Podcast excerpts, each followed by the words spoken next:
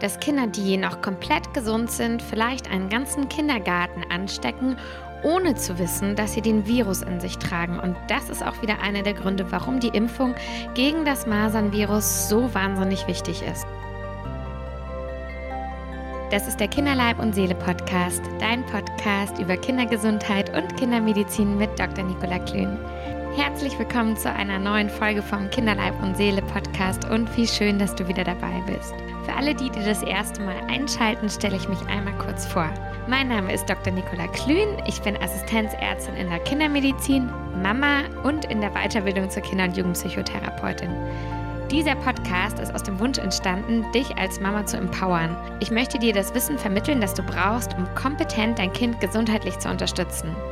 Ich möchte dich auch vor Fehlinformationen schützen und dir die Facts an die Hand geben, die du brauchst, um medizinische Entscheidungen für dein Kind zu treffen. Oh oh. Heute soll es um das Thema Impfung gehen, im Speziellen die Impfung gegen Masern. Beim Thema Impfen kochen die Emotionen hoch. Genau deswegen setze ich mich auch gerne nochmal in die Nesseln, weil ich möchte deine Sorgen ernst nehmen. Ich möchte deine Ängste ansprechen und ich möchte, dass du am Ende dieser Folge ein Stück weit informierter mit dem Thema Masernimpfung rausgehst. In meiner Recherche zu der Folge habe ich gesehen, wie viele Mythen nach wie vor im Internet geistern und wie viele Seiten seriös aufgemacht sind und aber falsche Informationen an junge Eltern weitergeben. In diesem Dschungel im Internet sich zu informieren und die richtige Entscheidung zu treffen, ist leider gar nicht mehr so ohne. Das Internet ist da manchmal Fluch und Segen zugleich. Man kann sich super informieren, man muss aber wissen, welche Seiten seriös sind, wie zum Beispiel die des Paul-Ehrlich-Instituts oder des Robert-Koch-Instituts. Es gibt andere Seiten, die durch ein vermeintlich seriöses Auftreten Fehlinformationen an dich weitergeben. Und das ist einer der Gründe, warum ich mich dazu entschlossen habe, nochmal eine Podcast-Folge zur speziellen Masernimpfung zu machen, um dich aufzuklären um dir die Nebenwirkungen zu erklären und um dir die Ängste zu nehmen und auch Mythen zu entkräftigen. Ich habe schon mal einen Podcast zum allgemeinen Impfen gemacht. Da ging es nicht speziell um die Masernimpfung. Wenn du willst, hör gerne rein. Da kannst du nochmal nachhören, wie Impfungen generell wirken, was für Nebenwirkungen es gibt, was für Mythen es ums Thema Impfungen gibt und wie Impfungen funktionieren. In dieser Folge speziell geht es jetzt um die Masernimpfung. Seit 2015 gibt es immer wieder erneute Masernausbrüche, nicht nur in Deutschland, sondern zum Beispiel auch in Neuseeland und in New York. Und auch das gibt mir Anlass, heute nochmal mit dir über dieses Thema zu sprechen und dir zu erklären, warum die Masern eben keine harmlose Kinderkrankheit, so wie viele meinen. Dieses Jahr wird die Masernimpfung Pflicht. Das gilt nicht nur für Kinder, sondern auch für Erwachsene, die mit Kindern zusammenarbeiten, also Lehrer, Erzieher und medizinisches Personal. Was heißt das jetzt konkret? Die Masernimpfung muss bei Eintritt in die Schule oder in der Kita nachgewiesen werden, zum Beispiel per Impfausweis. Man kann sogar von der Kita ausgeschlossen werden oder es können Bußgelder verhängt werden, wenn die Masernimpfung bei deinem Kind nicht erfolgt ist. Ich weiß über den Sinn einer Impfpflicht, da können wir natürlich streiten. Der Grund, der dahinter steckt, ist aber folgender. Wir wollen weltweit die Masern ausrotten. In der heutigen Folge möchte ich dir also deswegen erklären, was die Masern sind, wie sich die Masern äußern und wie du die Masern an deinem Kind erkennst und auch wie die Impfung funktioniert und was die Impfung für Nebenwirkungen hat. Ich möchte mit dir besprechen, was für Mythen sich um die Masernimpfung ranken und aber auch mit welchen Nebenwirkungen man rechnen muss, wenn man sein Kind gegen die Masern impfen lässt. Ich wünsche dir jetzt viel Spaß. Los geht's. Was sind die Masern? Masern sind Viren, also keine Bakterien. Die Übertragung von den Masern erfolgt über eine Tröpfcheninfektion. Das heißt also, der Virus steckt im Speichel, im Nasensekret und so weiter und wird zum Beispiel durch Husten, Sprechen oder Niesen übertragen. Aber nicht so wie eine Erkältung, nein, die Masern sind hoch, hoch, hoch ansteckend. Sobald ich also in der Nähe einer mit Masern infizierten Person bin, bekomme ich beinahe mit 100% Sicherheit die Infektion. Und wenn ich mich dann mit dem Virus infiziert habe, kommt es in 95% der Fällen auch noch zu einem Ausbruch des Masernvirus. Diese Zahlen sind verglichen mit anderen Viren relativ beispiellos. Der Masernvirus ist also hoch, hoch ansteckend und ein weiteres Problem ist folgendes. Die Patienten sind schon drei bis fünf Tage vor dem typischen Hautausschlag hoch ansteckend. Also man weiß noch nicht mal, dass man an Masern erkrankt ist und steckt unwissentlich andere Kinder an. Symptome als Mama erkennen. Wie äußern sich die Masern? Typischerweise gibt es bei den Masern zwei Phasen. Diese zwei Phasen sind auch zwei Fieberphasen. In der ersten Phase äußern sich die Masern wie eine typische Grippe. Also die Kinder haben Husten, Gelenkbeschwerden, fühlen sich abgeschlagen und so weiter. Und wie wir gerade gelernt haben, sind bereits hoch, hoch ansteckend. In dieser ersten Phase entdeckt der Kinderarzt manchmal so weiße Flecken an der Wangenschleimhaut, die heißen Koppliksche Flecken, aber auch nur, wenn er danach guckt. Nach drei bis fünf Tagen ungefähr sinkt das Fieber wieder und beim zweiten Schub kommt es zu einem erneuten Fieberanstieg und auch einer Verschlimmerung der grippeähnlichen Symptome. Und dann kommt auch der typische Masernausschlag. Oft erkennen wir also erst jetzt, dass das Kind an Masern leidet. Typisch bei dieser zweiten Phase ist, dass die Kinder zu diesem Zeitpunkt schwerst krank sind. Die Kinder liegen im Bett, sind hochfiebrig und sind definitiv total schwach. Der Ausschlag beginnt typischerweise hinter dem Ohr, geht dann über das gesamte Gesicht, dann wird der restliche Körper befallen. Man erkennt den Ausschlag auch daran, dass die Handflächen und Fußsohlen ausgespart bleiben. Nach dem Ausschlag bleibt oft eine Schuppung zurück. Was leider auch manchmal passiert, ist, dass die Kinder fiebern, eben diese grippeähnlichen Symptome bekommen, von denen ich dir gerade berichtet habe. Und man geht zum Kinderarzt mit einem hochfiebernden Kind und wie das leider manchmal so ist, kriegt das Kind dann ein Antibiotikum.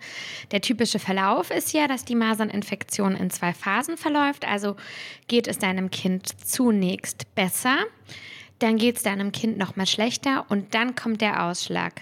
Was manchmal dann passiert, ist, dass dieser Ausschlag als Reaktion auf das Antibiotikum fehlinterpretiert wird und wir mit der Diagnose Masern Tage zu spät sind. Ein Kind mit Masern bleibt nämlich in der Regel nicht zu Hause. Die Kinder sind so schwer krank, dass sie eine symptomatische Therapie im Krankenhaus bekommen. Also man versucht, den Körper deines Kindes im Heilungsprozess zu unterstützen durch symptomatische Therapie. Heilen kann man das Masernvirus nicht.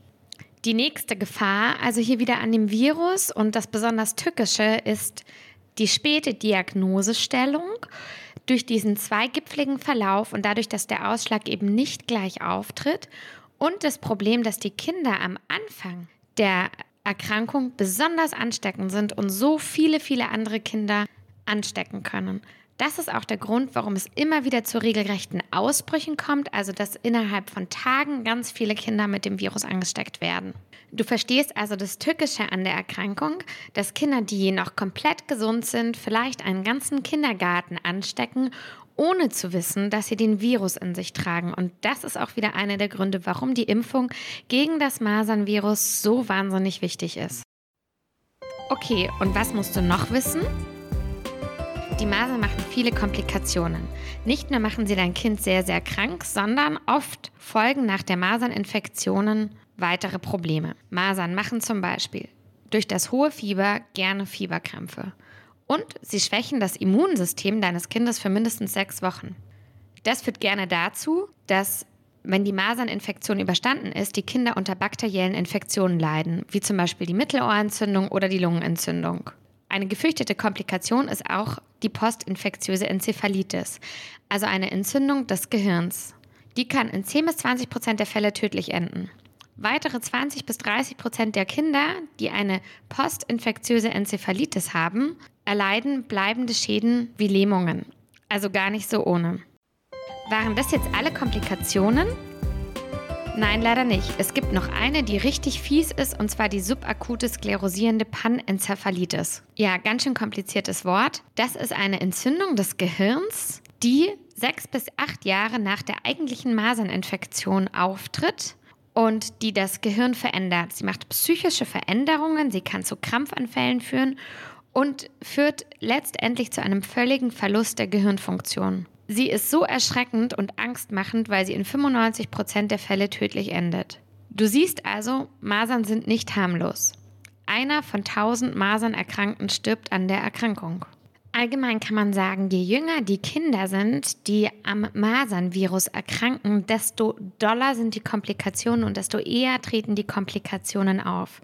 Die absolute Katastrophe ist es, wenn ein ungeimpftes Kind unter eins, was ja noch gar nicht geimpft werden soll, an Masern erkrankt. Hier ist die Wahrscheinlichkeit für Komplikationen sehr viel größer. Was passiert, wenn ich mich in der Schwangerschaft mit Masern anstecke? Wenn du dich mit Masern in der Schwangerschaft ansteckst, also wenn du vorher als Kind keine Masern durchgemacht hast oder nicht geimpft bist, dann ist das Risiko für eine Fehlgeburt erhöht. Wenn du dich ziemlich kurz vor der Geburt mit Masern ansteckst, dann kann das Kind mit einer Maserninfektion auf die Welt kommen. Und das ist höchst gefährlich für so ein Neugeborenes. Das heißt also, dass jede Frau, die plant, schwanger zu werden, sollte unbedingt Masern geimpft sein oder als Kind die Masern gehabt haben. In der Schwangerschaft selber kann man, die Masern, kann man gegen die Masern nicht mehr impfen. Das muss vor der Schwangerschaft erfolgen, sprich, das solltest du schon bei der Babyplanung beachten.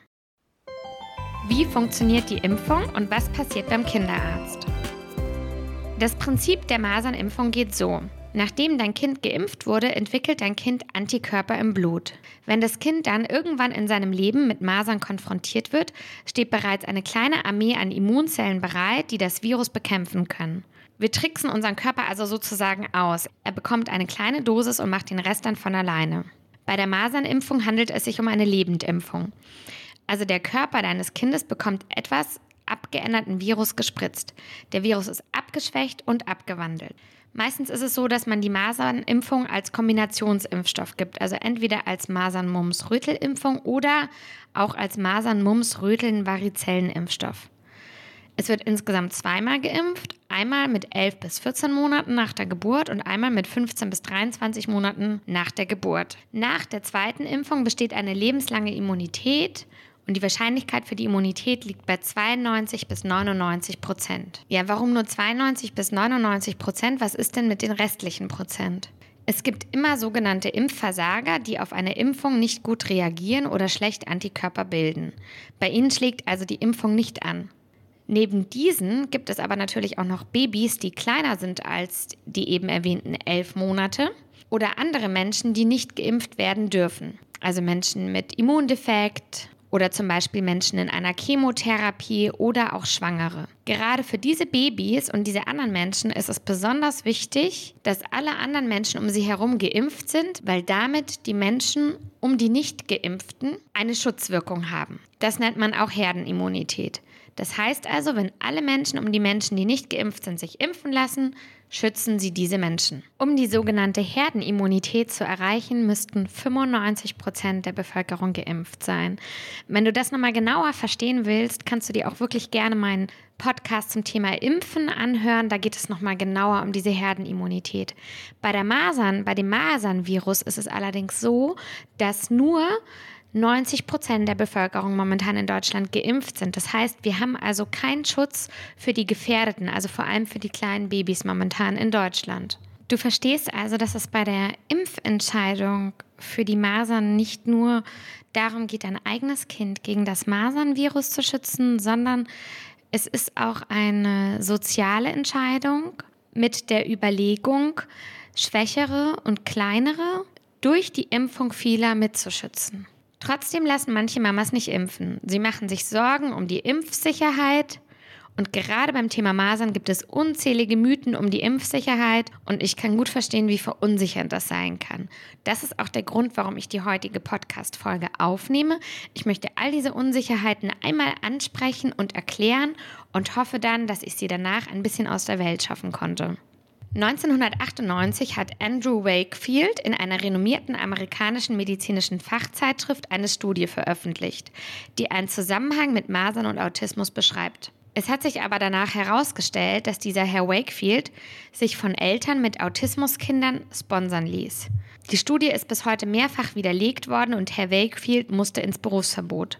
Trotzdem geistert der Zusammenhang zwischen der Masernimpfung und Autismus immer noch durchs Internet und verunsichert viele Mamas, wie du jetzt weißt, zu Unrecht.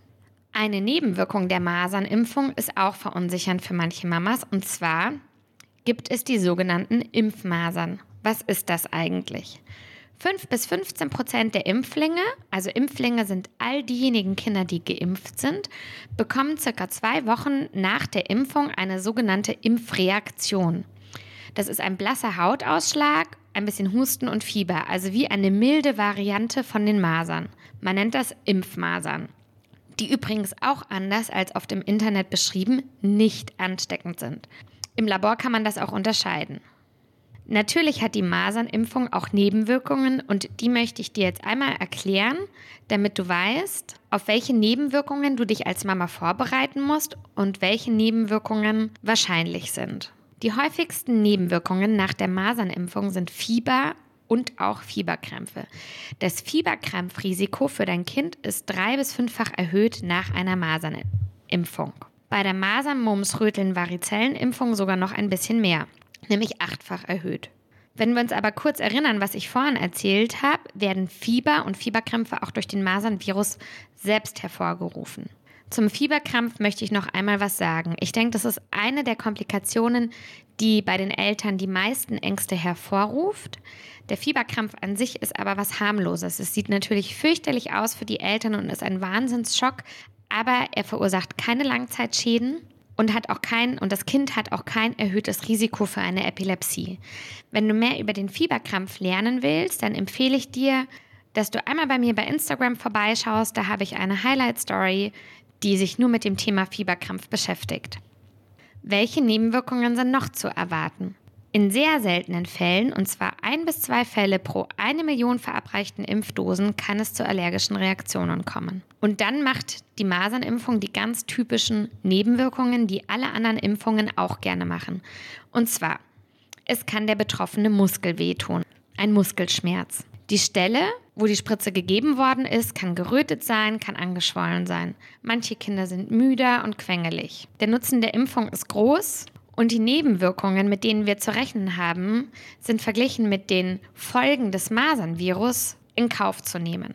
Ich hoffe jetzt sehr, dass dir diese Folge gefallen hat und dass du für dich viel mitnehmen konntest. Vor allem hoffe ich, dass ich dir ein bisschen deine Sorgen nehmen konnte.